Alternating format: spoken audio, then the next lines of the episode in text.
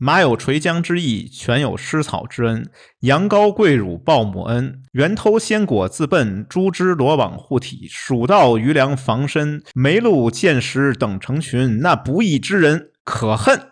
哎，念完了这个几句残词，我们今天又开始了吸管胡同新的一期节目啊！这期节目呢，也是我们职场门诊部系列的第二期节目啊！今天和我一起在线的呢，有我们职场门诊部挂牌主治医师黑莓老师。啊，黑莓老师跟大家打招招呼呗。大家好。哎，我们今天的患者呢，也是被社会毒打的一位患者啊，叫做星河啊。星河同学跟大家打个招呼呗。哎，大家好，大家好。哎，星河同学 今天要跟。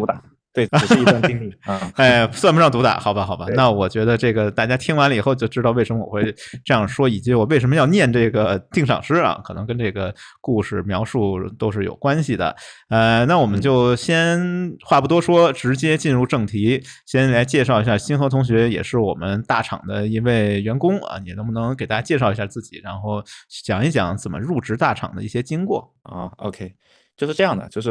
我们自己。之前的经历其实也是大厂，那这一次其实本质上就是说，哎，大厂跳大厂啊，对啊，来了，本身是大厂跳跳跳大厂，对，然后呢，跳的这个岗位呢，当时从外部的情况来看，觉得还是挺满意的，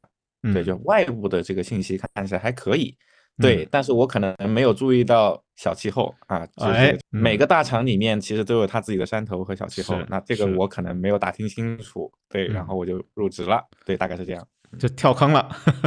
嗯，对对对，是的。OK，那跳坑以后呢？最开始时候，你是什么时候察觉到不太对，这是一个坑的呢？这个察觉其实还挺快的，对，哦，大概是入职过后，我应该两三个月吧，啊，对，就因为是这样，就是我之前，比如说我工作的经历，从我个人的这个经历来讲，嗯，我会觉得说我的老板，因为我们都做技术的嘛，对吧？做技术的，那我会理解说，哎，至少我老板他对一些技术细节啊，或者说一些那个数据感知啊。嗯，